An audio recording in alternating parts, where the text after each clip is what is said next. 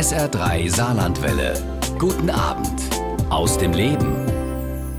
Per Anhalter ist mein heutiger Gast bei SA3 aus dem Leben um die Welt gereist. Daniel Glesen. 53.000 Kilometer hat der Mann aus Bergweiler dabei zurückgelegt, über 40 Länder bereist und auf drei Kontinenten war er. Wir unterhalten uns heute Abend mit ihm ja hier bei SA3 aus dem Leben über Fern- und Heimweh, ja über Geduld, Gespräche im Auto und über das Ankommen. Hallo Daniel, schön, dass du da bist. Hallo lieber Uwe, hallo liebe Zuhörer. Vielen Dank, dass ich hier sein darf. Verrat uns, wie entstand die Idee? Zu sagen, Mensch, ich stelle mich da an die Straße irgendwo im Saarland und tremp los. Ähm, nun ja, die Idee hat wie bei den meisten Trempern, denke ich, damit begonnen, dass man tatsächlich kein Geld hatte. Trempen ist natürlich eine relativ billige Art zu reisen. Hab dann aber sehr schnell erfahren, dass Trempen so viel mehr bereithält als äh, schlicht diesen finanziellen Aspekt und bin dann auch dem Trempen verfallen, sage ich mal. Mhm.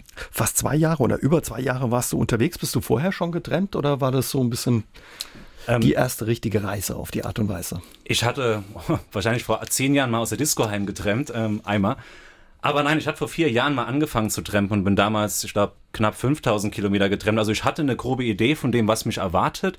Dass es dann doch so fantastisch wurde, wie es am Ende geworden ist, hätte ich damals jedoch nicht gedacht. Du bist vorher schon mal mit dem Rucksack ähm, über 14 Monate um die Welt gereist, also wirklich jemand, der Fernweh hat, der gerne reist. Aber war das dann einfach so möglich zu sagen, ich hau noch mal ab für so eine lange Zeit? Hat, musst, hattest du einen Job, den du kündigen musstest? Oder? Genau, ich habe damals meinen Job gekündigt. Im Guten, mein Chef hat damals was Schönes gesagt. Er sagte, hör mal, ich würde versuchen, dich zu halten, aber so ein verrückter Kerl wie du, ich glaube, so eine Idee kriegt man dir nicht mehr aus dem Kopf. Und so war es dann auch. Ähm, ich hatte gekündigt und bin dann losgestartet in mein Abenteuer. Ursprünglich hattest du ja ganz andere Pläne. Du hast BWL studiert, hast auch irgendwann mal die Idee gehabt, eine Firma zu gründen, aber dann eben diese Weltreise gemacht und dann irgendwie Blut geleckt, ja, vom Reisen. Wie fand es deine Familie und dein Umfeld, als du gesagt hast, so, ich bin jetzt nochmal weg? Oh, richtig gut, die waren natürlich schlicht begeistert, vor allem die Eltern, ja. Nee, ähm, natürlich muss man sich am Anfang viel, ähm, viel Dinge anhören, so hör mal, bist du dir sicher, gerade in Deutschland so dieser Sicherheitsgedanke, der nicht existent ist bei so einer Reise. Aber nach einer Zeit haben dann die Familienangehörigen natürlich gemerkt, hör mal, okay, das macht ihm Spaß, der macht gerade das, was ihm gefällt und haben mich dann natürlich auch unterstützt in der ganzen Sache. Wie müssen wir uns das vorstellen, als es losging? In Bergweiler an die Straße gestellt, kommen da genug Autos vorbei, Daumen raus und irgendeiner hat dich mitgenommen oder wo ging's los? Würde theoretisch funktionieren. Ich habe tatsächlich ein bisschen geschummelt. Ja. Ähm, ich habe mich von meiner Mutter damals an der Autobahnraststätte fahren lassen. Ist natürlich ein bisschen angenehmer, wenn man direkt an der Autobahn starten kann, als wenn man jetzt von meinem Haus trennt. Was aber auch funktioniert, habe ich mittlerweile auch schon gemacht. Zum Doktor bin ich mal getrennt. War ganz lustig, ging schnell. Zweites Auto hat angehalten. Wahrscheinlich, wahrscheinlich kennt man dich äh, da oben in der Ecke schon. Er hat mich nicht gekannt. Er macht so, oh geil, ein Tremper. Wo kommst du denn her? Und ich so, hier aus Bergweiler. Ich müsste nur noch Tele zum Doktor. Ah, ja, okay. Früher hat man Tremper regelmäßig gesehen, eben an der Straße stehen. Wie weit bist du dann gekommen von der Autobahnauffahrt? Äh, ich wollte eigentlich bis nach München kommen an einem Tag. Ich kam bis nach Kaiserslautern. das Wetter war aber perfekt. Also ich wurde gut braun. Es war ein schöner Tag. Ähm, bin halt, wie gesagt, in Kaiserslautern angekommen, habe da übernachtet bei einem ehemaligen Studienkollege und kam dann am nächsten Tag nach München durch. 53.000 Kilometer ist Daniel Glesen in den vergangenen zwei Jahren durch die Welt getrennt, hat über 40 Länder durchquert und die Gastfreundschaft vieler Menschen kennengelernt. Wir unterhalten uns heute Abend mit ihm über seine besondere Reise bei SA3 aus dem Leben. Daniel, du hast uns verraten, erste Station war München, dann gab es äh, vier Etappen deiner Reise durch die zwei Jahre. Wie sahen die aus, diese Etappen? Okay, ich versuche es kurz zu halten. In der ersten Etappe ging es dann weiter in den Mittleren Osten, Israel, Jordanien und von da dann nochmal zurück durch die Türkei und Georgien ins Saarland. Zweite Etappe war dann ans Nordkap, hoch nach Skandinavien und wieder zurück über einen kleinen Umweg durch die Schweiz. Dritte Etappe war in Afrika, hatte ich fünf Länder im Süden Afrikas bereist per Anhalter. Und die letzte Etappe war dann vom Saarland immer fast in die Mongolei. Bin dann nochmal über Umwege durch Kasachstan, Kirgistan, Usbekistan, die Länder, die keiner schreiben kann und äh, bin am Ende in Indien und Malaysia gelandet und von Vietnam dann war mein letztes Land äh, zurückgeflogen vor ziemlich genau drei Monaten jetzt. Wahnsinn, da sind ja Länder dabei, da werden viele jetzt sagen, um Himmels Willen, ist es nicht gefährlich zu trampen in diesen Ländern? Definitiv. Ähm, also es ist definitiv nicht gefährlich, aber definitiv werden sich Leute fragen, ob es denn nicht gefährlich ist. Ähm, nun ja, ich lebe noch, mir ist nichts passiert auf der Reise. Also meinerseits ein ganz klares Nein in Richtung Trampen ist gefährlich. Was gefährlich ist, also was gefährlich sein kann, ist natürlich Autofahren.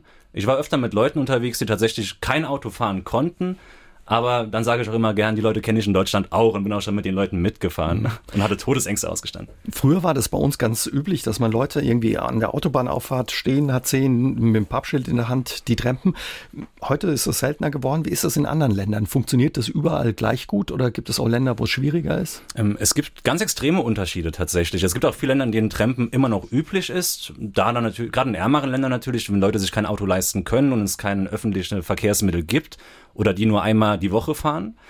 Aber ja, selbst in Europa, es gibt immer so ein, zwei Länder, die tatsächlich schwer sind. Hallo Italien. Ähm, aber es funktioniert auch in, in den europäischen Ländern, auch in, an Norwegen, einem der reichsten Länder der Welt, immer noch sehr gut. Und die Leute sind froh, wenn sie mal noch mal Tremper sehen, tatsächlich. Mhm. Meistens. Italien habe ich die Geschichte von dir gelesen. Da war eine Frau, die konnte gar nicht glauben, was du da machst und wollte ja. dich unbedingt ans nächste Ziel fahren. Genau. Ähm, ich konnte nicht widersprechen. Also, wir hatten uns sowieso auch nicht verstanden. Ähm, aber sie hat mich am Ende tatsächlich 250 Kilometer gefahren an einem Freitagabend, nur um mich nach Bologna, war das damals, zu bringen. Und habe mich dann sogar noch in einen Bus gesetzt, der mich an mein Ziel Florenz gebracht hat. Also sie hat sich Sorgen um dich gemacht. Ich glaube. ich weiß es immer noch nicht ganz genau, aber ich habe ihr Halleluja, dass sie ungefähr dreimal pro Minute losgelassen hat, als ja, sie macht sich Sorgen um mich gedeutet. Ja. Du hast äh, die Sprache schon angesprochen. Italien, klar, wenn man kein Italienisch kann, aber wenn man jetzt in Ländern ist wie im Baltikum oder auch in Russland, äh, in Indien, wie funktioniert es da mit der Sprache? Wie gesagt, sehr unterschiedlich. Indien ging Englisch tatsächlich ganz gut. Russland zum Beispiel absolut gar nicht. Deshalb spreche ich mittlerweile auch ein paar Wörter Russisch. So die wichtigen Trempwörter wie Grenze und ähm, ähm, Zelt und Hallo. Ähm, aber ja, Sprachbarrieren ist natürlich ein Punkt. Ja. Also gibt's auch oft Probleme, die dann meistens nochmal in lustigen Geschichten gipfeln. Aber ja, es macht das Ganze manchmal sehr anstrengend. Missverständnis dann, da, was daraus entsteht, oder? Ja, also ich war in Jordanien, ähm, war ich mal auf Umwege in eine ISIS, eine ISIS-Hochburg gekommen, was ich oh damals natürlich nicht wusste, was aber so im Nachhinein auch erklärt hat, warum mich jeder so komisch angeschaut hat. Ja. Aber es ging gut. Es ging gut, ja, natürlich, natürlich. Ist nicht aus Jordanien auch die Geschichte, dass sie dich an der Grenze aufgehalten haben und du ja. dachtest, um Himmels Willen, was machen die mit ja. mir? Aber eigentlich für dich nur eine bessere Mitfahrgelegenheit gesucht haben. Erzähl genau, das, die Geschichte. Das war auch so eine Sprachbarrierennummer. Die Polizei hat mich aus dem Auto gezogen, ähm, sie hat mich versucht zu überreden, auszusteigen, was ich nicht wollte, weil ich halt weiterfahren wollte hab dann irgendwann diesen Google-Übersetzer der Polizei hingegeben mit meinem Handy, die dann was eingetippt haben auf Arabisch und die Übersetzung hat dann im Deutschen ungefähr so viel bedeutet wie ich wünsche dir viel Glück und Kekse. Sagte, okay, gut, das ist wahrscheinlich nicht das, was sie wollen. Na gut, steigst du mit denen aus. Und wie du sagst, nach einer Stunde wird mir dann bewusst, was passiert. Die Polizei hat Reisebusse für mich angehalten und die entweder nett gefragt oder gezwungen. Ich konnte es nicht sagen, weil ich die Sprache nicht verstanden habe. Aber ja, ich war nachher in einem amerikanischen Universitätsbus gewesen, der mich bis nach Petra, das war mein Ziel damals, äh, mitgenommen hat. Also die haben sich auch gesorgt um dich. Genau, Ge da gab es dann im Bus auch keine Sprachbarrieren mehr. Ich konnte mal nochmal amerikanisch reden. Ja. Wie sah deine Ausrüstung aus? Was hattest du alles dabei? Wahrscheinlich ein Rucksack? Genau, ein Rucksack. Ähm, man sollte eigentlich erwarten, dass man bei so einer Reise schon ein bisschen hochwertiges Equipment dabei hat, was ich leider nicht hatte. Ich bin zum Beispiel in abgeranzten Stiefeln von Zalando tatsächlich bis ans Nordkap getrennt, ja. Ich sage immer, mit gutem Equipment kann jeder reisen. Die Herausforderung ist es, mit schlechtem Equipment zu machen. Und man zieht man sich halt drei Paar Socken übereinander. Und es funktioniert. Daniel Glesen nimmt uns heute Abend mit bei SA3 aus dem Leben auf eine Reise, die gegensätzlicher nicht sein könnte. Er ist zwei Jahre um die Welt getrennt und ja, wir unterhalten uns über Nächte unter dem grünen Himmel Norwegens oder in der kahlen Einöde Sibiriens. Zwei Jahre, da hast du viel erlebt, Daniel, auf der Reise. Verrat uns mal, wer nimmt einem da mit, wenn man an der Straße steht in den unterschiedlichen Ländern? überwiegend Männer, wer hätte es geglaubt, aber so fahrzeugmäßig äh, ganz lustige Sachen dabei öfter mal. Mich hat mal in Japan damals, das war auf meiner ersten Reise, als ich getrennt habe, hat mich mal ein ecuadorianischer, sagt man da so, ich hoffe, ähm, Bandbus mitgenommen, der durch Japan getourt ist mit Panflöten und spanischer Musik, mit denen ich dann eine Woche unterwegs war. Ansonsten natürlich viele LKWs auch mal, PKWs natürlich sehr viel, Pickup-Wagen, bei denen man dann gerne mal hinten auf der Ladefläche sitzt. Oder auch mal wie in Afrika ein Krankenwagen das war jedoch ein bisschen komisch, da ich am Ende feststellen musste, der Krankenwagen wollte Geld von mir. Scheinbar haben die Krankenwägen in Sambia war das, ähm, wenn sie gerade keinen medizinischen Notfall haben, spielen sie gerne mal Taxifahrer und haben tatsächlich auch noch andere Leute eingesammelt, die dann Geld bezahlt haben am Ende. Also, bisschen was dazu verdient. Japan ja. hätte ich jetzt gedacht, das ist ein Land, da ist Trampen unheimlich schwierig, weil die Leute so korrekt sind, denke ich mir, oder? Ja, ähm, es ist sehr schwer, weil, weil Leute kennen es erstmal gar nicht. Ähm, Leute sprechen tatsächlich gar kein Englisch, was ich so nicht erwartet hätte. Was es dann nochmal möglich macht, ist die amerikanischen Filme, die man kennt in Japan. Die Leute sehen dich als Tremper und denken sich, boah, cool, Tremper, den kenne ich aus Filmen, ja, sowas. Und dann nehmen sie dich mit und sind super aufgeregt und bedanken sich sogar am Ende bei dir dafür, dass du mitgefahren bist.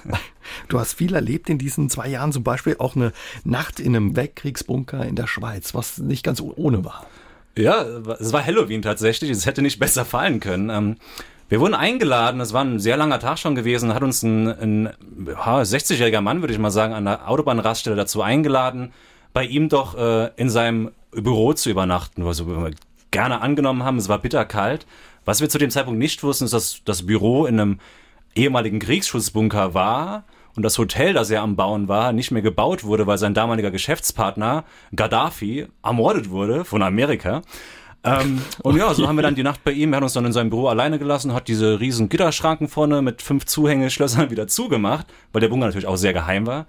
Und ja, war eine, war eine angenehme Nacht. Ja, da denkt man doch wahrscheinlich alles richtig gemacht, oder? Da rutscht es war zumindest wärmer als draußen. Rutscht einem doch bestimmt das Herz in, in, in die Hose, oder?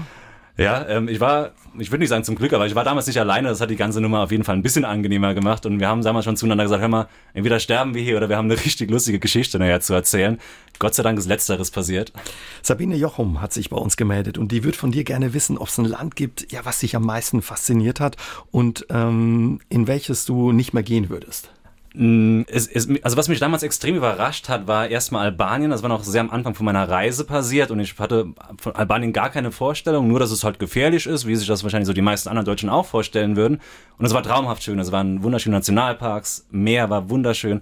Und das war eine riesen Überraschung. Ansonsten kann ich die Frage leider echt nicht beantworten. Die Länder, die ich bereist habe, waren eigentlich alle toll auf ihre ganz besondere Art und halt sehr divers auf jeden Fall auch. Du warst aber auch in so tollen Ländern wie Usbekistan. Eben als die Musik lief, hast du mir verraten, Kirgistan mit dem Pferd, das muss auch toll sein, oder? Wie ja. sind diese Länder? Erzähl uns ein bisschen. Ähm, wild, sehr wild, ähm, sehr unbereist. Das ist noch sehr natürlich, zumindest fühlt es sich sehr natürlich an. Und das hat nachher am Ende auch irgendwo für mich einen Reiz ausgemacht, Länder zu bereisen, von denen ich selbst gar nichts weiß, weil es ist natürlich interessant, man, man lässt sich darauf ein und man wird überrascht und bei mir auch immer im positiven Sinne überrascht worden. Und ja, es ist naturmäßig Zentralasien wahnsinnig schön. Absolute Reiseempfehlung. Trifft man da auch andere Europäer, andere Leute? Ja, in Zentralasien habe ich, man trifft nicht viele, aber wenn man welche trifft, sind es nun mal sehr verrückte Menschen, oft auch Radfahrer, die dann gerne mal von Berlin nach Bangkok radeln ja, und die dann irgendwo in Zentralasien mal kurz Kräfte tanken.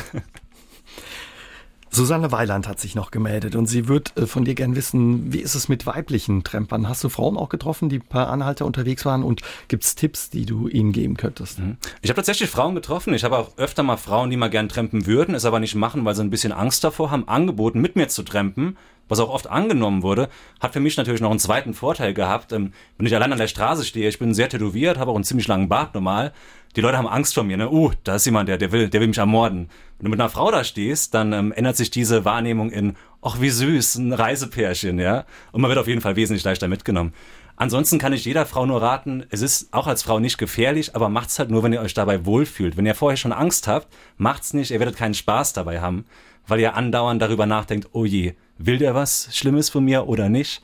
Mhm. Aber falls ihr diese Angst nicht habt, macht's, es ist genauso sicher wie für für Männer auch im Endeffekt. Daniel, du hast angesprochen, du bist relativ groß. Wie groß? 1, über 1,85? Ja, fast. 83. 1,83 und ordentlich tätowiert. Schön bunt. Ja. Das sieht gut aus. Aber wie reagieren die Leute ähm, darauf in Asien gerade oder auch in Zentralasien, wo man das vielleicht in der Form nicht kennt? Ähm, ich sag mal, interessiert.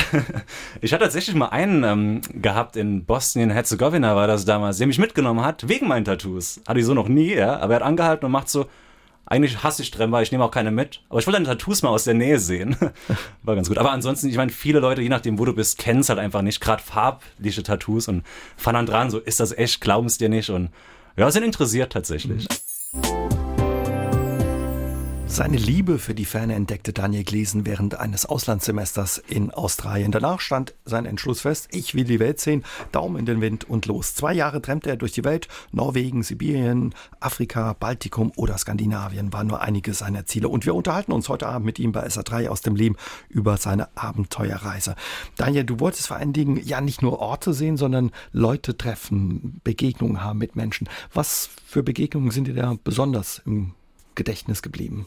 Es sind zwei Arten von Begegnungen, die natürlich besonders im Gedächtnis bleiben. Das sind einmal lustige Geschichten, Leute, die, die irgendwas Lustiges machen und dir so in Erinnerung bleiben, oder halt wirklich emotionale Geschichten. Ich habe natürlich auch mehrere Menschen getroffen, die, die sehr emotionale Schicksale hatten oder auch oder mich auf eine andere Art sehr bewegt haben in dem, was sie machen. Und das sind ähm, so die Sachen, die hängen bleiben. Zum Beispiel, was waren das für eine ähm, Also die lustigste Sache, die mir, glaube ich, in Erinnerung geblieben ist, ist ein Kerl, der mich von äh, Estland nach Riga mitgenommen hat. Und der kam wohl aus Norwegen, er war aus Litauen und war ein Fischer und meinte dann irgendwann zu mir, hör mal, Daniel, äh, magst du Lachs? Und ich so, ja, ich liebe Lachs, ich habe schon lange keinen mehr gehabt, das ist halt ein sehr teurer Fisch.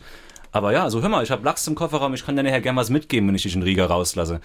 Nun gut, ich habe erwartet, dass er mir so ein kleines Filetstück gibt. Als er mich dann in Riga absetzt, hat er mir tatsächlich einen vier Kilo ganzen Lachsfisch in die Hand gegeben, mit dem ich dann durch die Innenstadt in Riga gelaufen bin, mit Backpack, ja, und einem Lachs in der Hand. Und die Leute haben mich angeschaut, natürlich. Könnt ihr euch vorstellen. Das war sehr lustig. Ja, und konntest du ihn zubereiten, irgendwie Lagerfeuer gemacht oder bist du da irgendwie, wie bist ich, hatte, ich hatte einen Haus, also ich hatte eine Familie, beziehungsweise eine Frau, die, bei der ich da schlafen konnte in Riga. Sie hatte tatsächlich leider keinen Herd, ja. Aber es war noch ein anderer Couch, der von anderer Reisender da, der aus Südamerika war und da als Koch arbeitet. Und dann haben wir quasi eine Woche lang japanisches Frühstück morgens gehabt mit ähm, rohem Lachs und Weintrauben und Sekt. Mhm. Aber war bestimmt guter Lachs. Auf jeden Fall.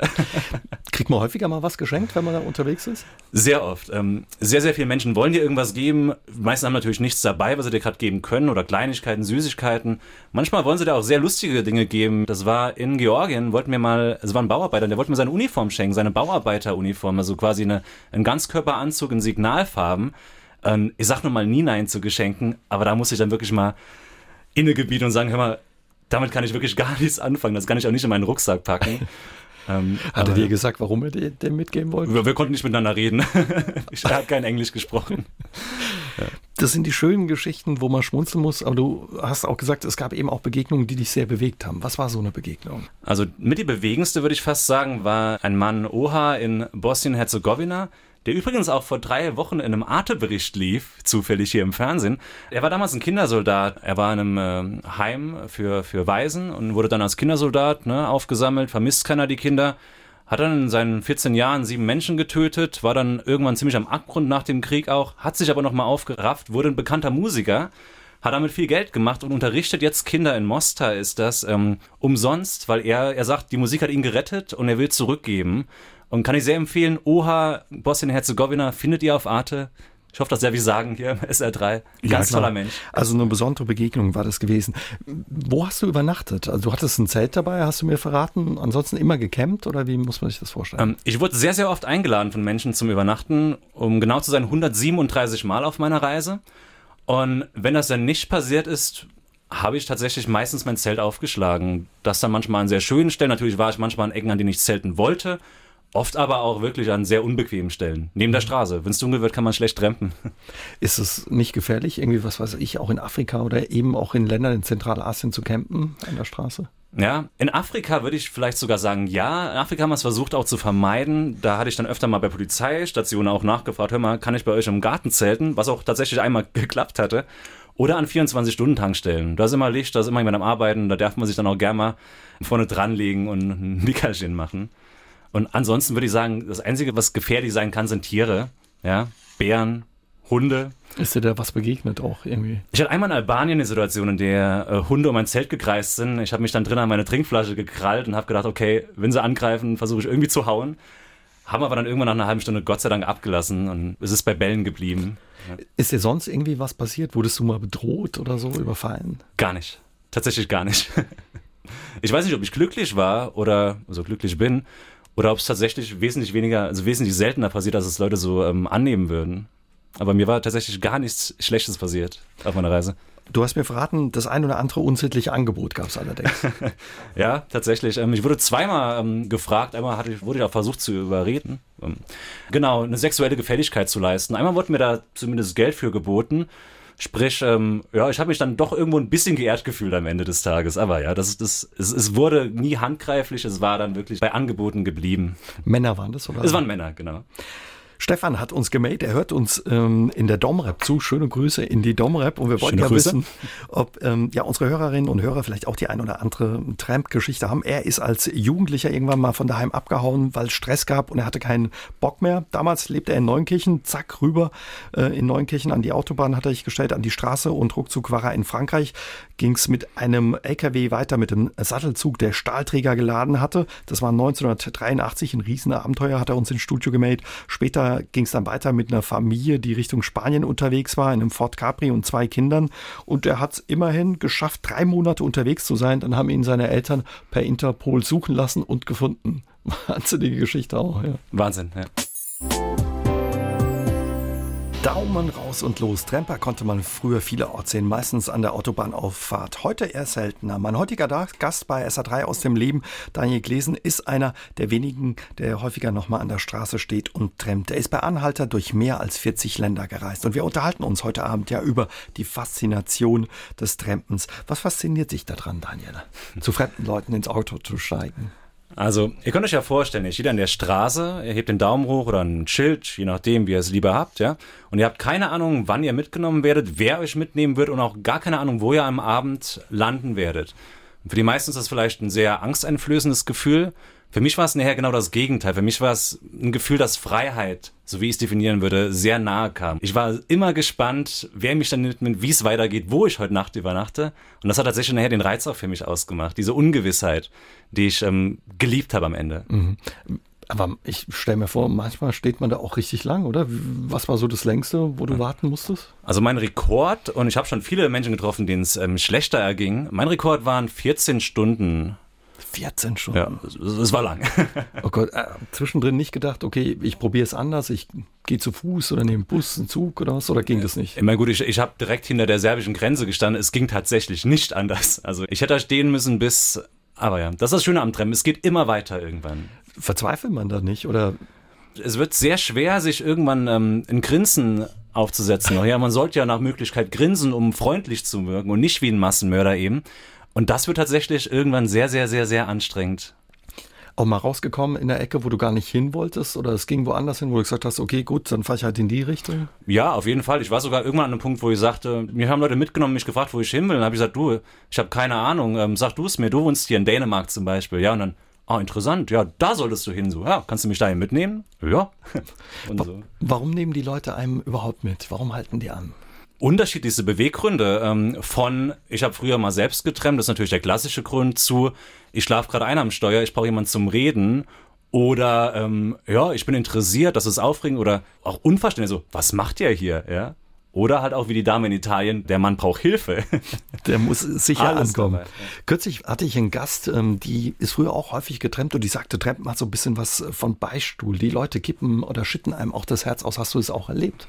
Ja, absolut. Ähm, du hast natürlich beim Trampen oft das 0815-Gespräch. Wer bist du? Woher kommst du? Ach, schön. Hast natürlich auch dann ab und zu mal schöne Ausnahmen dabei. Manchmal auch ein bisschen komische Ausnahmen. Ich hatte damals mein Auto nach München hat am Anfang zu mir gesagt, hör mal, du musst bitte dein Handy ausschalten, auch nicht Flugmodus ausschalten, weil die Amerikaner uns abhören und unsere Gedanken steuern mit Handysignalen. So, okay, das wird eine interessante Fahrt. Wurde es tatsächlich auch. Also ja. so ein bisschen Therapeut in der Situation. Ja, ich glaube, Therapie war da auch nicht mehr möglich. Das war, das war schon ein äh, fortgeschrittener Punkt, an dem er sich befand. Wie ist das, wenn man das erste Mal zu jemand Fremdes ins Auto steigt? Ich bin noch nie getrennt in meinem Leben. Äh, ist wahrscheinlich auch immer ein bisschen Aufregung dabei, oder? Absolut. Nicht nur ein bisschen, sehr, sehr viel Aufregung und so ganz grundlegende, simple Dinge, die einem in den Kopf kommen. So, wie gebe ich dem Kerl die Hand, wenn ich da ins Auto einsteige? Was sage ich? Wie, wie adressiere ich ihn? Was ist höflich, was nicht? Und mittlerweile bin ich an einem Punkt, meistens sind die Leute, die anhalten, aufgeregter als ich, weil ich ja schon ein alter Hase jetzt bin, ja. Aber ja, am Anfang war es, es hat eine Weile gedauert, bis man irgendwann mal ähm, bis man sich an die Situation gewöhnt hat, bei Fremden zu sitzen. ne? Gibt es so Standardfragen, Name, Ort, woher, wohin oder? Genau, wo, woher kommst du, was hast du gemacht, was, du hast mal Finanzen geleitet? Ehrlich, hätte ich nicht erwartet von dir, ja, genau. Ähm, ja, welche Länder hast du bereist und dann, das ist, das wäre so diese, dieser klassische Dialog.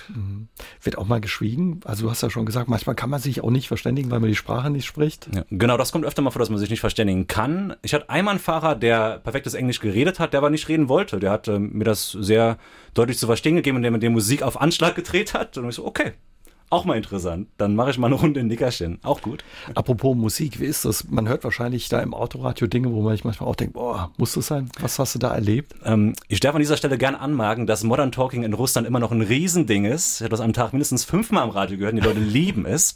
Und können wahrscheinlich mitsingen, ne? Ja, auf jeden Fall und denken, das wir in Deutschland auch noch berührt, also man will es auch noch hören. Ja, ansonsten reicht's von, äh, oh, das ist eigentlich ganz cool, bis, ach herrje, um Gottes Willen, bitte mach das leise. Ähm, aber ja, die Leute versuchen oft auch amerikanische Musik zu spielen, wenn sie dich drin haben, weil du, weil sie denken, boah, der will amerikanische Musik und das ist cool, ja. Und zeigen denen auch gerne mal ihre gesamte Musiksammlung. Daniel, wie ist das eigentlich, wenn keiner anhält? Was dann?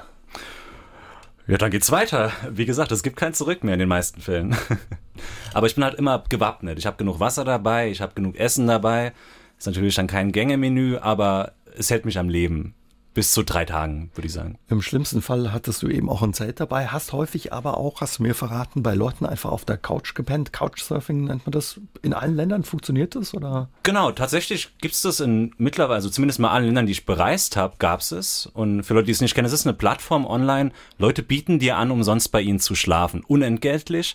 Ist dann eher so ein Erfahrungsaustausch, ja. Und das habe ich relativ oft in Angriff genommen, wurde aber auch sehr oft eingeladen von Leuten, gerade beim Trampen. Und bei diesem Couchsurfing, die Leute wollen richtig, ja, dass du kommst und auch bleibst, bisschen was erzählst oder so, dass sie Kontakt haben oder warum?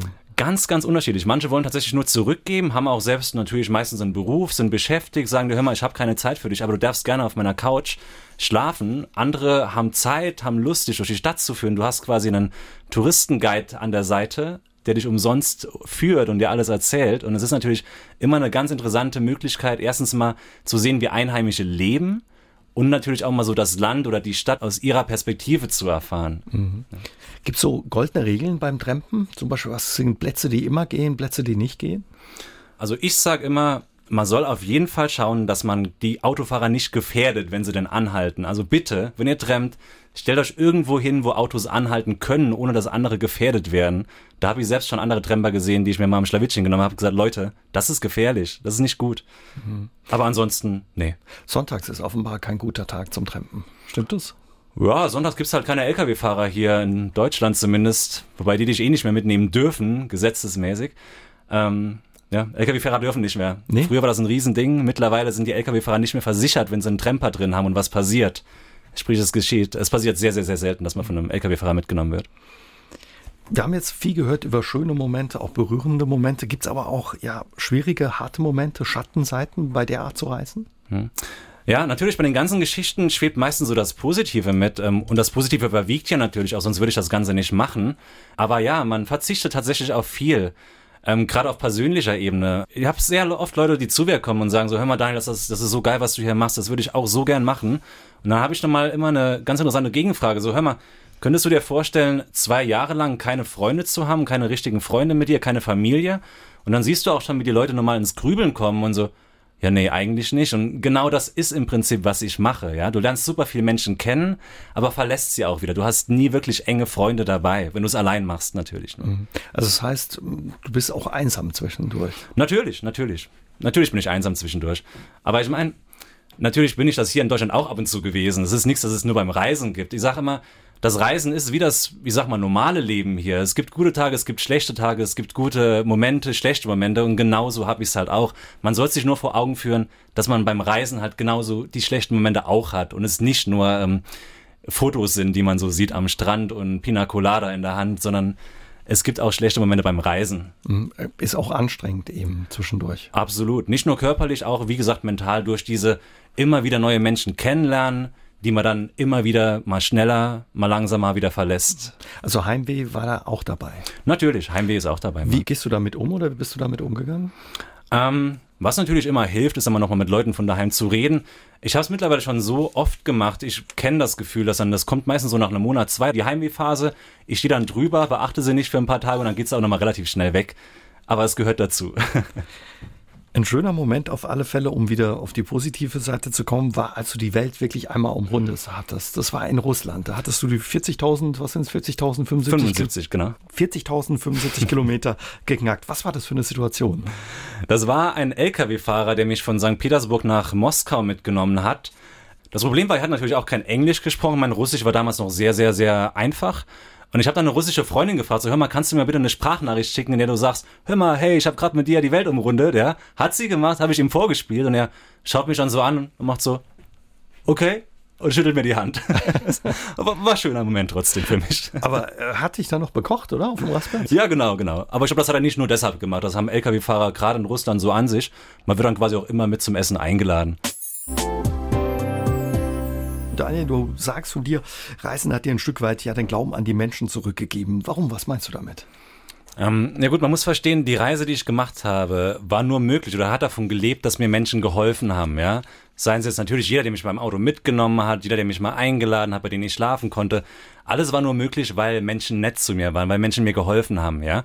Und das war halt vorher, das war eine Sache, die hatte ich in diesem Ausmaß halt gar nicht am Schirm gehabt. Ich meine, ich dachte, dass es funktionieren wird, was ich vorhabe, aber dass es so einfach und so fantastisch wird, hätte ich beim, beim besten Willen damals nicht geahnt gehabt. Ja, ist wahrscheinlich auch schön zu sehen einfach, ne, dass die Leute sich um einen sorgen, sich um einen kümmern, wenn man unterwegs ist. Ja, absolut, absolut.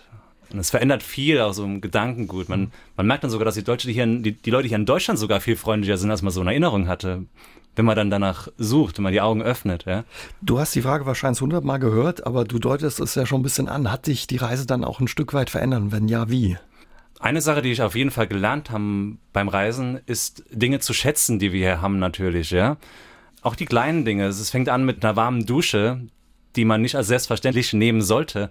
Oder auch die Region, in der ich lebe, ja, Bergweiler, die, die Gegend, ähm, Strecken, die ich früher jeden Tag gefahren bin und so, oh, nervig, ich will heim und jetzt fahre ich die Strecken, habe einen schönen Ausblick, denke mir, boah, das ist echt ganz schön, was du hier hast daheim und auch Ruhe. Mhm. Einfach, einfach mit einem Haus zu liegen und nichts zu hören außer Vögel und Katzen, die versuchen, die Vögel zu fangen. Also einfach auch nochmal eine andere Wertschätzung für die eigene Heimat. Genau, absolut. Du sagst auch, Reisen sollte nie eine Antwort sein, sondern dabei helfen, die richtigen Fragen zu stellen. Was für Fragen hat die Reise dir geholfen zu stellen? Ja, auf jeden Fall. Ähm, die ganz klassische Frage, was will ich mit meinem Leben machen?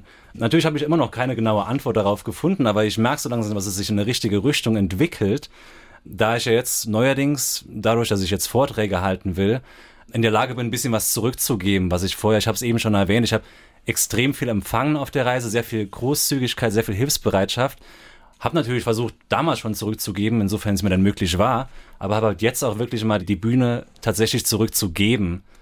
Du hast Leute getroffen in Afrika, zwei Jungs, zwei Männer, die dir geholfen haben, dich übernachten haben lassen und du baust in Zambia ist das eine, eine Schule und das andere ist das ist ein kleines Dorf in Tansania, in, in Tansania. dem ähm, der Mann, den ich damals da getroffen habe, für Infrastruktur sorgt, sprich auch Gebäude, auch eine Schule baut und vor allem für, für Nahrungsvorkommen sorgen will. Und genau, der, der Mann in Sambia ähm, unterrichtet Kinder unentgeltlich, Kinder, deren Eltern sich keine Schule leisten können oder wollen.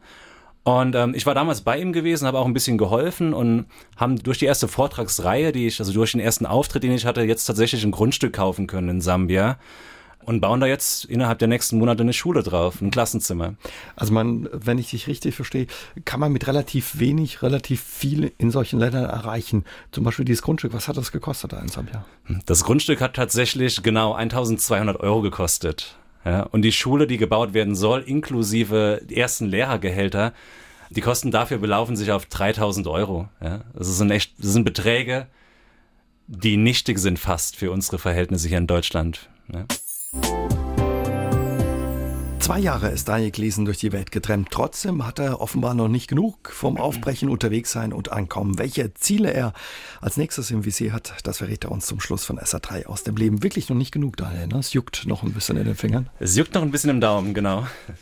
Wo soll es hingehen?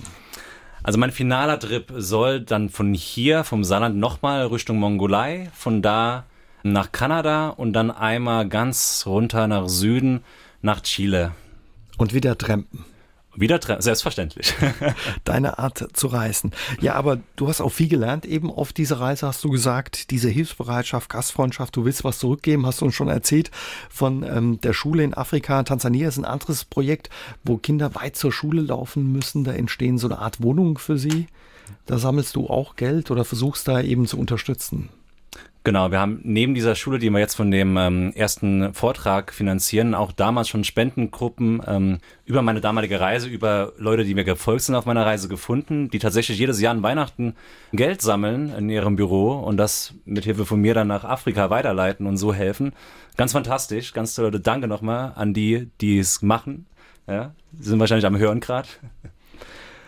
Und ja, genau. Ähm, was passiert jetzt gerade? Ähm, diese Vortragsreihe, ich habe es eben schon mal kurz angerissen. Wann kann man dich wieder sehen? Genau, ich habe ähm, hab mich dazu entschieden, jetzt eine Vortragsreihe zu starten, die sich Anekdoten eines Beifahrers nennt.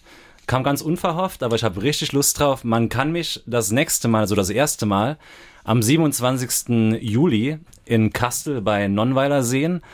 Aber weitere Auftritte werden sehr, sehr, sehr bald folgen. Und du hast ähm, eine tolle Webseite, auch wo es eben Bilder gibt von deiner Reise. Kann man mal vorbeigucken. Wo findet man dich? Genau, wenn ihr Lust darauf habt, mehr erfahren wollt, auf meiner Webseite findet ihr alle Informationen und auch alle zukünftigen Termine. Die Webseite nennt sich dakuna.de. Dakuna wie Hakuna Matata, daher kommt es tatsächlich vom König der Löwen, aber mit einem D statt einem H. Dakuna.de. So findet ihr mich auch auf Facebook, Daniel Dakuna, Instagram Daniel.dakuna.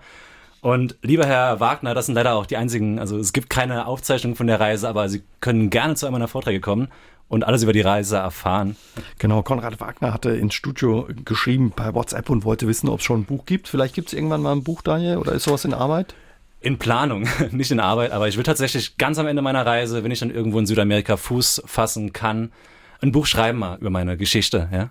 Aber im Moment genießt du auch die Zeit, den Sommer im Saarland. Wie war es übrigens nach ja so langer Zeit zu Hause anzukommen wieder? Es war fantastisch. Es, ist, es war super schön, mal nochmal Leute zu sehen natürlich, gerade Familie. Hallo Mama, hallo Opa, Oma an dieser Stelle kurz. Ähm, ja, sind überragendes Gefühl und ich habe sowieso momentan auch privat läuft es ist extrem gut. Grüße mal an die Trixie, die bezaubernde Trixie, ohne die ich wahrscheinlich nicht hier wäre heute und alle, die mich unterstützen natürlich, alle, die wir mir heute Abend zuhören. Vielen Dank. Und ja, ich würde mich extrem freuen, wenn ich den einen oder anderen von euch tatsächlich mal zu Gesicht bekomme auf einem meiner Vorträge. Der nächste ist am 27. Juli in Nonnweiler. Ansonsten auf der Webseite von Daniel Gleason vorbei gucken. Einen schönen Sommer im Saarland, Daniel. Und wenn es nochmal Vielen lieben Dank. auf Reisen Hoffen, geht, dass er so warm bleibt. Ja, wenn es wieder auf Reisen geht, alles Gute, viel Spaß beim Trampen weiterhin und danke für deinen Besuch heute Abend bei uns. Vielen lieben Dank, Uwe. Hat mich gefreut. Gute ja. Fahrt euch oder gutes Daheimsitzen. SR3 aus dem Leben. Immer dienstags im Radio, danach als Podcast auf sr3.de.